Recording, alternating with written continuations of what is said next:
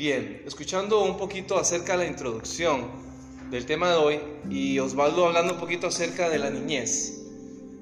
Eh, ahora que salí de, la casa, vi que estaban trabajando eh, una gente que trabaja en hojalatería o en haciendo canoas, ahí a la par de la casa, y había una máquina grande que ellos tenían en el, en el suelo, una máquina que utilizan para doblar las canoas, como le dicen acá, por donde pasa el agua, los bajantes, o no sé cómo le llaman acá.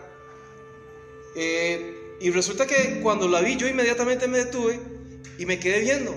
Y en ese momento me conecté con mi, con mi niñez, con mi infancia. Me conecté con aquella infancia donde mi papá tenía un taller que podía decir que quizás era un taller de hojalatería, pero en realidad lo que él hacía eran lámparas pero trabajaban el metal, compraban las láminas de metal y allí en esa máquina, ¿verdad? Las cortaban y con esa máquina doblaban las eh, y hacían las figuras para hacer las lámparas. Entonces, ustedes recuerdan aquellas lámparas de, de lata que, que, se pegaban a las paredes, obviamente, y que tenían dos fluorescentes, ¿verdad? Dos, dos, lámparas.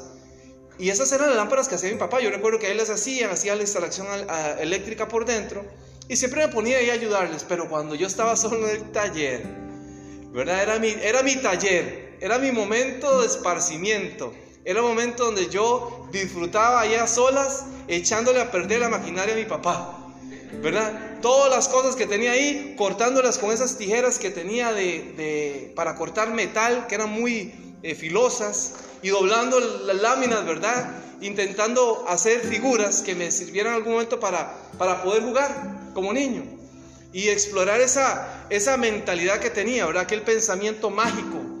En psicología le llamamos así, pensamiento mágico de los niños, donde nos podemos de, un poquito de, de, recursos, hacíamos un grandes castillos y jugamos por horas hasta solos, ¿verdad? Y ese tiempo es un tiempo muy hermoso y yo estoy convencido de que muchos niños que están aquí han disfrutado también esa etapa tan hermosa de la vida. Pero bueno, todo va pasando, todo va cambiando y nada permanece para siempre. De hecho, por ahí siempre se dice que lo único que permanece constante es el cambio. Y estamos ahora en esta etapa de la vida donde usted como padre ha ido viendo cómo su hijo ha ido desarrollando y cambiando.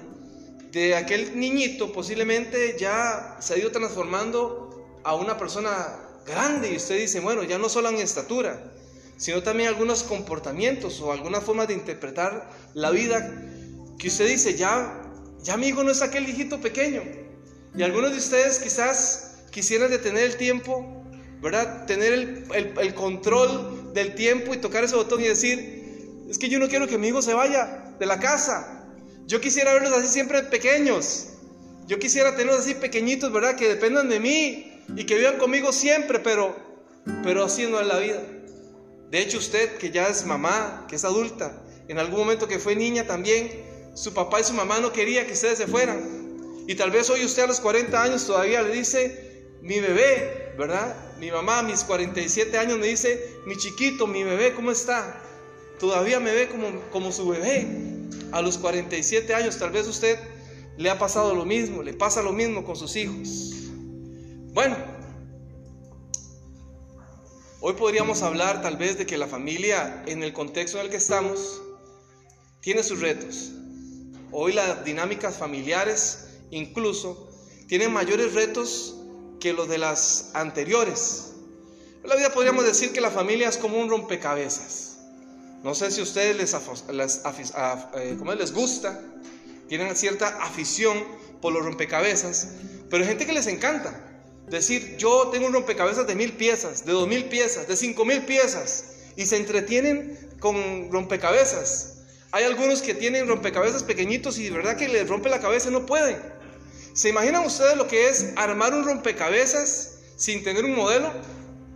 ¿Le ha pasado a usted alguna vez que dice, bueno, le regalo ese rompecabezas, usted le regala una bolsita con todas las piezas completas, dos mil piezas, pero no le dan el modelo? ¿Cómo haría usted para para armar eso. Posiblemente, tal vez lo va a conseguir, pero posiblemente a durar quizás siete veces más de lo que hubiese durado si hubiese tenido un modelo. Bueno, Hoy vamos a intentar encontrar un modelo que sea funcional para todos. Y yo quiero decirles algo antes de comenzar esta conversación.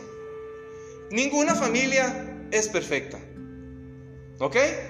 Ninguna familia es perfecta. No podemos construir hogares perfectos, pero sí podemos construir hogares más funcionales. Hogares funcionales. De hecho, en algún momento la ciencia se ha hecho algunos desafíos de cómo poder construir ambientes perfectos. Y hace poco tuve la oportunidad de estar en West New York y yo les compartía una, un experimento que se realizó en el año 1968, cuando algunos de ustedes eran adolescentes. Ninguno aquí era adolescente en el 68, ninguno había nacido en el 68. ¿verdad? Todos somos chamaquitos. En el año 1968, en julio del año 1968, el doctor John Calhoun hizo un experimento. De hecho, este hombre, este doctor, tenía una gran afición por los ratones. Me imagino que a algunos de ustedes les encantan los ratones. ¿verdad? A los chicos les encanta. y resulta que este hombre tenía una gran afición por los ratones. Tenía una gran afición. Le gustaban los ratones. Así que ideó un experimento. Resulta que a este experimento le pusieron el universo 25. No sé si lo han escuchado en algún momento. Este hombre tomó ocho ratones, ¿verdad? Y los puso en un cajón de 7 metros cuadrados. Son aproximadamente como unos 22 pies. Allí, en ese lugar, puso ocho ratones y él quería crear ese universo 25 que era una utopía. Una utopía es un lugar donde todo es perfecto, donde el ambiente es perfecto, donde la convivencia es perfecta, donde no hay conflicto, donde no hay discusiones, donde todo está bajo control y todo está bien. Qué bonito un hogar así, ¿verdad? No conflictos, no problemas, todo camina bien, todo perfecto, todo armonía. Y este hombre quería crear un espacio que él le llamaba el universo 25, donde era una utopía, era un lugar perfecto. Tomó ocho ratones y los puso en ese lugar. Allí les daban comida, allí les daban agua, allí estaban libres de cualquier tipo de depredador, ningún gato, nada que podía amenazar o atentar contra su vida. El hombre les tenía todo. Puso cuatro ratones eh, machos y cuatro hembras. Así que se comenzó a dar ya, ahora sí, el camino eh, sobre ese experimento que, se realizó, que lo realizó el Instituto Nacional de Salud Bethesda, allá en Maryland. Y entonces comenzó en el, en el 68, en el año de 1969 ya habían aproximadamente 600 ratones. Un año después de que comenzó a caminar el experimento, recuerda que habían 8, ahora un año después habían más de 600 ratones. Las cosas parecían caminar bien, hasta que ya en algún momento era tanta la población de ratones en ese lugar que los ratones comenzaron a luchar entre ellos, a pelear entre ellos ya se peleaban por la comida, a pesar de que había comida para todos. Se comenzaban a pelear por el agua, a pesar de que había agua para todos. Los machos alfa, ¿verdad? Comenzaban a luchar por las hembras para, para, para, eh, para que creciera la colonia de ratones, ¿verdad? Y entonces se comenzó a hallar una dinámica de conflicto en ese ambiente. Aquellos ratones se peleaban por todo, incluso algunos eran mucho más agresivos que otros a tal punto que ya incluso las hembras comenzaron como a alejarse. Las hembras como comenzaron a, aislarse. Ya las hembras habían perdido el interés en reproducirse. Ya los hombres, pero los, los, machos, los ratones, los machos, ya incluso habían hasta perdido el interés por la comida. Y se estaban aislando también. Ya aproximadamente en el año 1970, dos años después del inicio del experimento, nació el último ratón. Imagínense ustedes que ya aquel ambiente que se había creado perfecto, ya no existía. En lugar de una utopía, ahora se estaba dando una distopía, que era lo contrario. Era un ambiente totalmente tóxico, un ambiente donde, donde había lucha, donde había conflicto, donde había situaciones complicadas. En el año 1970 nació el último ratón. Y para el año ya 1973 murió el último de todos los ratones. Noten ustedes qué interesante. Una comunidad, una familia, un hogar, una nación. Posiblemente nunca encontraremos esa utopía. Posiblemente nunca encontraremos ese lugar perfecto donde tal vez nos podamos desarrollar. Es aquí donde entra en importancia el cómo nosotros debemos aprender a educar, por lo menos, ¿no? A reducir esa tensión en nuestros hogares. Hace unos días atrás estuvimos hablando, eh, y cuando, dije, cuando digo estuvimos, estuvimos experimentando o estuvimos hablando aquí, recuerden ustedes en, en, el, en, la, ¿cómo se llama esta? Eh, en la iniciación de los clubes, estuvimos conversando un poquito acerca del cerebro del adolescente. Y cuando estamos hablando del cerebro adolescente, algunas, algunas personas se me acercaron y me dijeron, pero Hugo, entonces, en esto que usted explicó acerca del cambio que se daba en la adolescencia, entonces nosotros los papás debemos, dejamos, debemos dejar o debemos de, dejar que los hijos hagan lo que quieran, porque están en una etapa donde tal vez no tienen esa madurez. No, no, eso no fue lo que yo quise decir. Entonces, hoy voy a aprovechar la oportunidad también para poder explicar con más detalles, porque en aquel momento quizás lo hice de manera más superficial.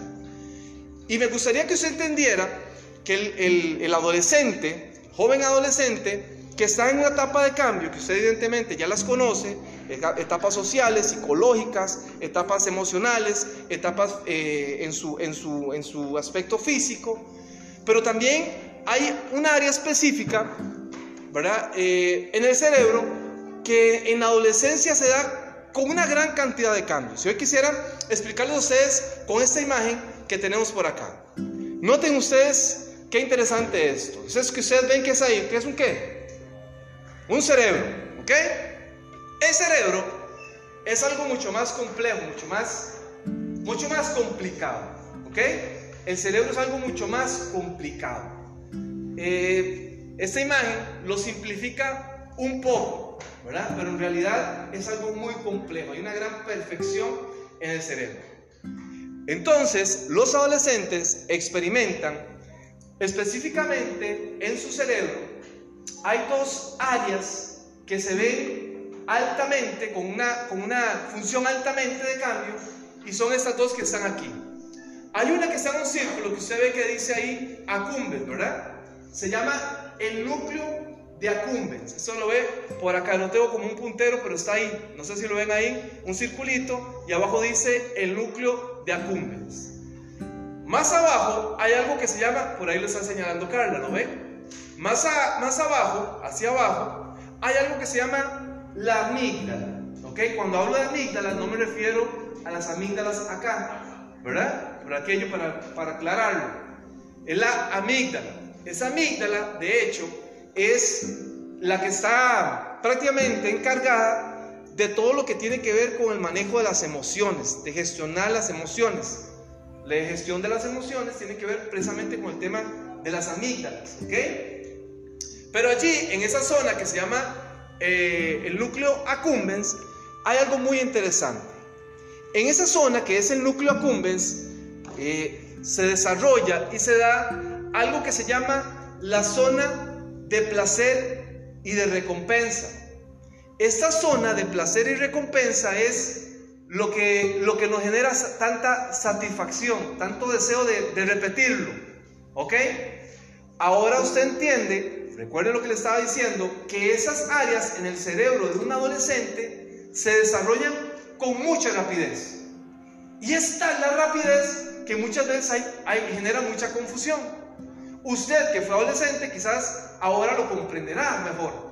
Hoy que tiene hijos adolescentes, también debe comprender en qué etapa de cambio están sus hijos.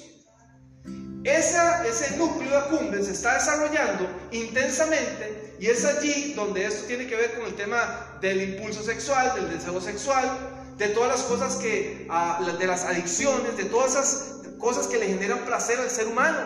E incluso eso tiene que ver con el tema de esto de las tantas aficiones que tienen los jóvenes por, los, por la tecnología. ¿Verdad? Usted pone a un muchacho quizás con un PlayStation ahí y él va a estar sentado durante horas de horas jugando y jugando y jugando y jugando y jugando y usted lo ve desanimado, ¿no? Hasta que él ya se cansa o hasta que usted le diga, apágame el televisor o quiero ver las noticias. Hasta ese momento rompe, ¿verdad? Con, el tema de que estaba jugando. Pero él lo disfruta. En cambio, si usted le dice, vaya mi amor, estudie siete horas seguidas, ¿qué pasaría? ¿Es el mismo placer? No para todos, ¿verdad? Tal vez por ahí me aparezca uno o una que diga, ah, no, sí, Hugo, a mí sí me encanta el estudio y yo paso siete horas estudiando. Pero bueno, ahí se nos salió alguien del saco. Es como que usted le diga, mire, es que usted tiene una afición por el trabajo, ¿verdad? Y a usted le fascina ir a trabajar. Muchos posiblemente van a trabajar por un tema de, de necesidad, ¿verdad? Y no, y no precisamente por un tema de realización, pero es otra cosa. Bueno, hay cosas que nos generan mucho placer. Y en ese núcleo, que es ahí el núcleo de accumbens, es precisamente donde se va todo eso del placer. De hecho, se libera lo que se conoce como las endorfinas. Y las endorfinas son los neurotransmisores que nos generan placer. esa, esa parte como naranja que está ahí, debajo de ahí, todo eso se llena de endorfinas. Y comienza a bajar por esta parte que está aquí, que tiene que ver con, con todo lo que tiene que ver con el sistema nervioso central. Esa parte que está allá, donde dice el, la parte prefrontal del cerebro, es esta que está aquí. ¿Ok? Por si alguien dice, dice, ¿cuál es el frente de este lado? Bueno, este, el cerebro, ese es el frente. ¿Ok? Por si alguien no lo había como visto de esa forma. Esta es la parte prefrontal. Y en esa zona de placer, vea qué interesante con todo esto. Porque en algún momento se hicieron, hicieron otro estudio con algunos ratones y tomaron, un investigador tomó eh, unos estimuladores y los pusieron eh, en la cabeza de los ratones para estimular a esos ratones para que liberaran endorfinas y para que sintieran mucho placer. Entonces hicieron un experimento de acondicionamiento, ¿ok? Donde lo que hacían era que el ratón llegaba a un lugar donde había una palanquita y entonces el ratón con su pata, ¿verdad? En algún momento por accidente tal vez la activó. Y cuando activó esa palanquita, en ese momento los científicos le, soltaron. Una descarga de neurotransmisores de dopamina que le generaba a los ratones placer. Entonces, ¿qué creen ustedes que los ratones volvieron a hacer? Otra vez volvieron a, a la palanquita. Y entonces los científicos que estaban observando esto se dieron cuenta que los ratones ya no querían ni comer, no querían dormir, estaban ahí todo el día estripando con su pata la palanca, porque eso le generaba qué? Placer. Ahora usted sabe por qué nuestro cerebro opera así. Ahora usted comprende tal vez por qué las conductas de sus hijos son así. Porque, por ejemplo, las redes sociales están diseñadas, todo lo que tiene que ver con redes sociales, y me imagino que muchos hijos tienen afición por muchas de las cosas que están en Internet, por el Instagram, por el TikTok, por sus canales de YouTube, por una gran cantidad de aplicaciones, de apps que están ahí en, internet y que le genera tanto placer. Y que su hijo o que su hija está como aquel ratoncito, estripando, estripando, estripando. Le genera mucho placer. ¿Cómo competir nosotros con un asunto que es totalmente, que está totalmente diseñado para eso? para generar tanto placer. Por eso hay gente que se pone frente a un televisor a ver maratones de Netflix. Y ve una maratón y una y otro y otro episodio, episodio, episodio. Y pasa todo un día y no se mueve ahí. Por eso hay tanta gente que tiene afición hacia el deporte. Porque le genera qué? Placer. Y puede estar ahí sentado viendo todos los partidos porque me genera tanto placer. Por eso hay gente que busca en el deporte, quizás hacer deporte y le genera tanto placer y está ahí constantemente y no sale el deporte. Son aficiones que generan demasiado placer. Y como se dice, como expliqué la, la última vez, en esa parte prefrontal del cerebro, en esta parte prefrontal, es la encargada de poder administrar tanto el núcleo que está ahí, que se llama la cumbens, como la amígdala, que todavía no he hablado acerca de la amígdala, que tiene que ver con ese proceso de emociones, lo vuelvo a repetir. Ese es el encargado, pero hay un problema, y lo comentaba la vez pasada. Y aquí fue donde algunas se quedaron así como pensando. Esa parte se dice que llega a la madurez hasta los 30 años de edad. ¿Se imaginan ustedes entonces, aquí adolescentes, preadolescentes, jóvenes, que tal vez están en los 29 y 30 que dicen, entonces ya entendí por qué. Ya entendí por qué no maduro, ya entendí por qué tomo ese tipo de decisiones. Porque esa parte que está ahí es una parte que no ha madurado. Hoy por eso es que nosotros, los adultos, tenemos que entender algo. Un adolescente piensa como qué? Como adolescente. Un adulto piensa como adulto. Un adulto tiene una visión adultocéntrica. Un adulto, o se supone, ¿verdad? Lo voy a corregir, se supone que un adulto piensa las consecuencias de una decisión. El joven es más impulsivo. El joven es más impulsivo. En ese eh, sobreestimulación de emociones que me causa el tema de la amígdala, donde hay emociones presentes ahí, donde yo como adolescente necesito impresionar a mi grupo de pares, identifíquese usted, Señor, con lo que le estoy diciendo.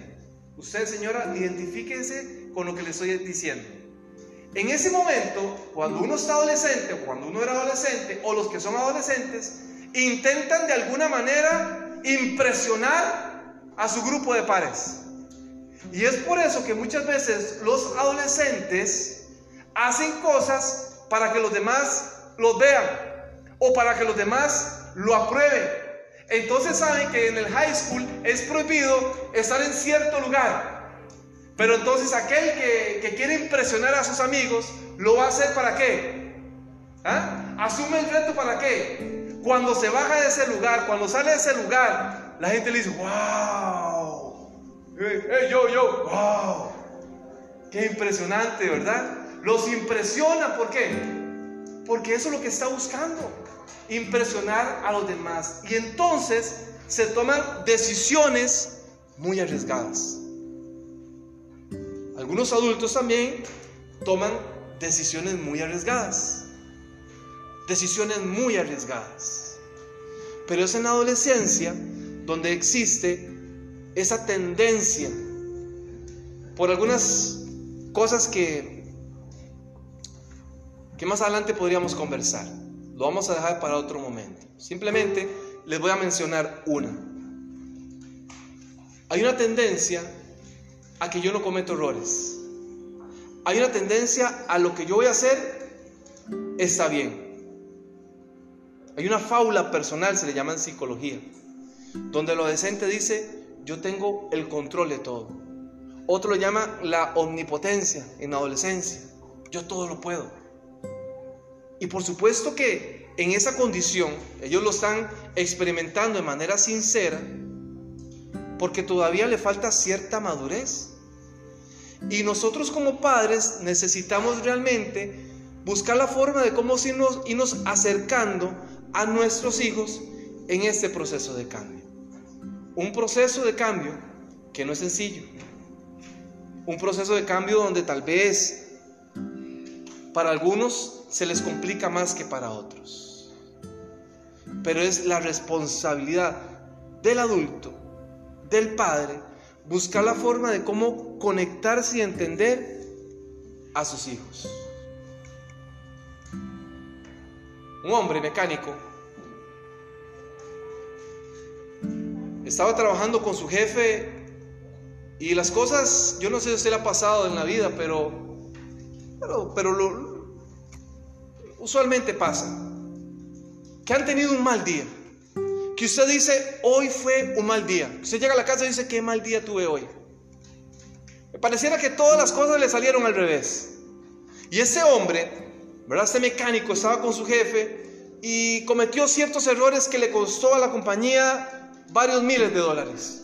El hombre estaba muy enojado para, para colmos. El hombre al, al, intentar regresar a la casa se montó su automóvil y su automóvil no, no arrancó. Y aquel hombre intentó y no tenía ahí las herramientas para poder ni siquiera revisar a su auto. Entonces eh, se bajó y le pegó una patada a la llanta de su automóvil y allí su jefe lo estaba observando. Así que su jefe se le acercó y le dijo, hey fulano, ¿quiere, ¿quieres que te lleve a la casa? El hombre se le acercó y le dice, bueno, hey, no me queda otra, ahora sí, por favor, hágame ese favor, porque mire, esta cochinada de carro no, no me quiso servir. El hombre se montó al vehículo, su jefe comenzó a, a llevarlo hacia su casa. Aquel hombre, el jefe lo veía frustrado, lo veía enojado, así que mejor decidió no conversar con, con el hombre. El hombre iba sumamente enojado. Cuando llegaron a la casa, el hombre se bajó. El Señor le dijo, vamos, jefe, te voy a presentar a mi familia. Así que se bajaron los dos. Cuando llegaron a la casa, al puro frente de la casa, en la entrada de la casa, antes de llegar a la puerta, allí había un árbol. Así que el jefe notó que aquel hombre se acercó donde estaba aquel árbol, llegó y comenzó a hablar con aquel árbol. El jefe no escuchó lo que le dijo, pero el jefe se le quedó mirando y el hombre hizo ciertos movimientos. Y ahora sí, el hombre le dijo, ahora sí, jefe, vamos a mi casa para presentar a mi familia. Entraron a la casa y la actitud de aquel hombre era diferente. El hombre ameno con su esposa, la abrazó, la besó, feliz con sus hijos que salieron corriendo a abrazarlo. Estuvieron ahí, invitó a su jefe a, a cenar. Así que su jefe también aceptó la invitación. Pasaron un momento sumamente agradable.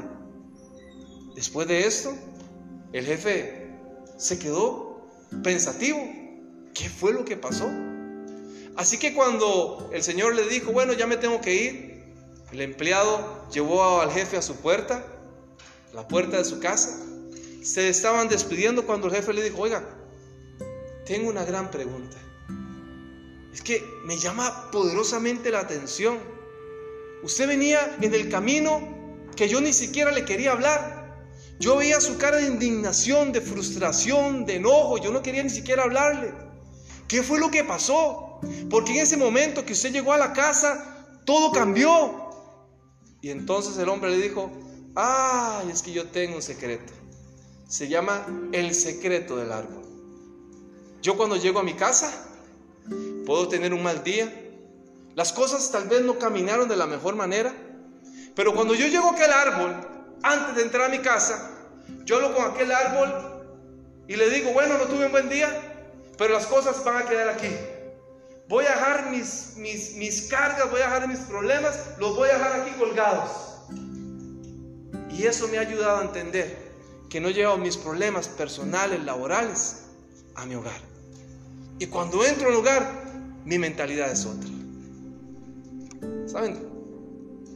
Yo no sé si esa va a ser la forma para nosotros dejar nuestros problemas, situaciones fuera del hogar.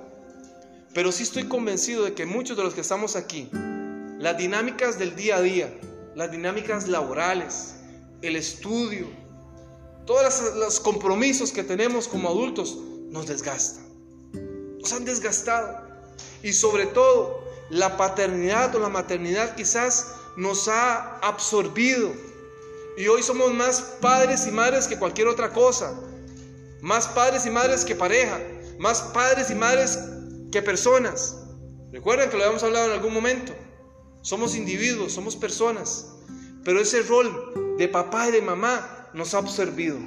Y hoy, eh, más del 95% de las cosas que pensamos giran en torno a las necesidades de nuestros hijos. No en torno a nuestras necesidades personales, sino en torno a, nuestras, a las necesidades de nuestros hijos. Es por eso que en algún momento las parejas también se debilitan, porque es tanta, tanta, tanta, tanta eh, eh, lo que nos ha eh, absorbido el rol parental. Y eso genera desgaste también. Sumémosle todo eso.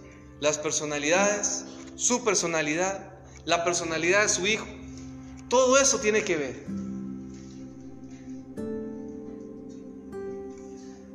La palabra del Señor, y con este texto termino. Colosenses, el capítulo 3, el versículo 21 dice, Padres, no provoquéis a ira a vuestros hijos para que no se desanimen. Qué gran reto, ¿no? Qué gran reto es entender el trabajo que tenemos nosotros como papás, como mamás. Tenemos un reto formativo. Tenemos que aprender a liderar a nuestros hijos con tacto, con amor, Yo sé que todos los que estamos aquí buscamos la manera de que nuestros hijos crezcan sin quizás tal vez cometer los errores que nosotros hemos cometido. Si quizás tal vez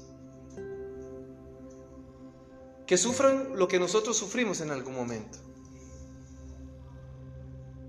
La vida tiene etapas. Y yo quiero cerrar con esta con esta pequeña presentación. Pela, ¿quién está allá arriba? Que me ayude con esta presentación. Vamos a hablar con estas diapositivas. Un hombre, un hombre, un fotógrafo, quiso tomar una hermosa fotografía. Así que se acercó de un amigo, vino a visitar aquí los Estados Unidos y dijo, bueno, yo quiero yo creo tener la oportunidad, como en algún momento yo lo soñaba, me imagino que ustedes lo soñaban en algún momento, de decir, a mí me gustaría estar un año allá en los Estados Unidos para ver todas las estaciones del año. Me encantaría, me fascinaría, ¿verdad? Entonces este hombre quería hacer lo mismo. Así que se acercó donde su amigo y le dice, mira, aquí hay un lugar cercano donde yo pueda tomar alguna fotografía para ir viendo y contemplando los cambios que se van dando durante todas las etapas del año, durante las estaciones del año. Y su amigo le dijo, bueno, aquí cerca hay un parque. Así que, no, no, no. Ya me lo quemaron. No, la primera, esa misma. Así que aquel hombre, ¿verdad? Aquel hombre, los adolescentes. Aquel hombre tomó la primera fotografía. Y aquella fotografía una fotografía muy bonita, muy hermosa. ¿Cuál es esa estación? Otoño, ¿verdad? Qué lindo el otoño, ¿verdad? Cuando caen aquellas hojas de color naranja y cuando buscamos aquellas, no sé, como, como imágenes postal, ¿verdad? Hermosísimas. Me encanta el otoño por esos colores que se dan tan bonitos. Bueno, aquel hombre llegó en otoño y tomó la primera fotografía y bueno, qué linda esa foto. Pero todavía no estaba como que, como convencido de que esa era la foto que necesitaba. Así que pasaron los meses y se acercó a aquel mismo lugar, ven ustedes las mismas bancas, y llegó.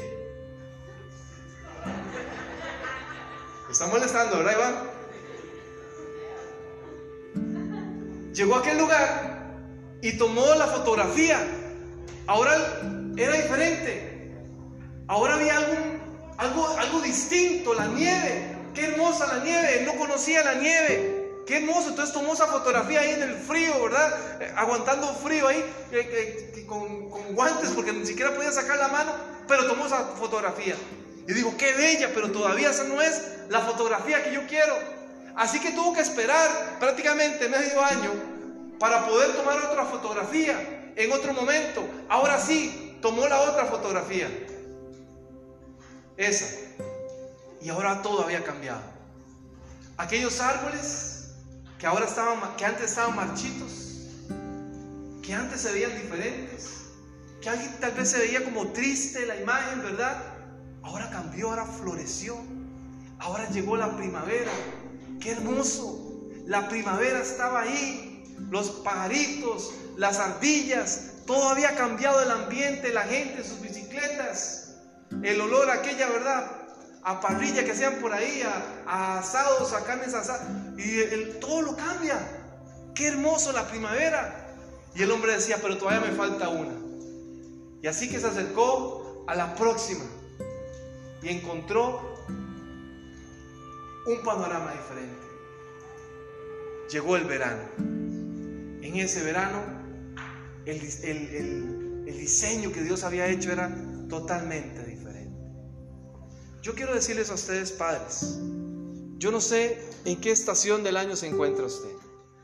Yo no sé si tal vez para usted la crianza de sus hijos ha sido un invierno. Yo no sé si para usted ha sido una primavera. Yo no sé si ha sido un otoño. Yo no sé. No lo conozco. Yo no sé si para usted ha sido muy desgastante o para, para usted ha sido algo muy realizador. Yo no lo conozco. Pero sí sé que cuando uno pone su familia, sus planes, sus proyectos en las manos de Dios, todo cambia. La Biblia dice que el que esté falto de sabiduría, que la pida a Dios. Dios nos dará la sabiduría para poder guiar a nuestros hijos por el camino correcto. Es un desafío, pero es hermoso ver a nuestros hijos crecer en nuestra compañía, con nuestra ayuda. Que en algún momento usted termine la carrera, se diga, yo hice lo que tenía que hacer por ellos. Yo me esforcé, yo les dediqué mi tiempo, mi amor, mi cariño, mis recursos, todos se los di para que ellos pudieran crecer, para que se pudieran desarrollar, para que se pudieran sentir bien. Hay esperanza cuando Jesús es el centro de nuestros hogares. Pongámonos de pie para terminar en esta hora con una oración.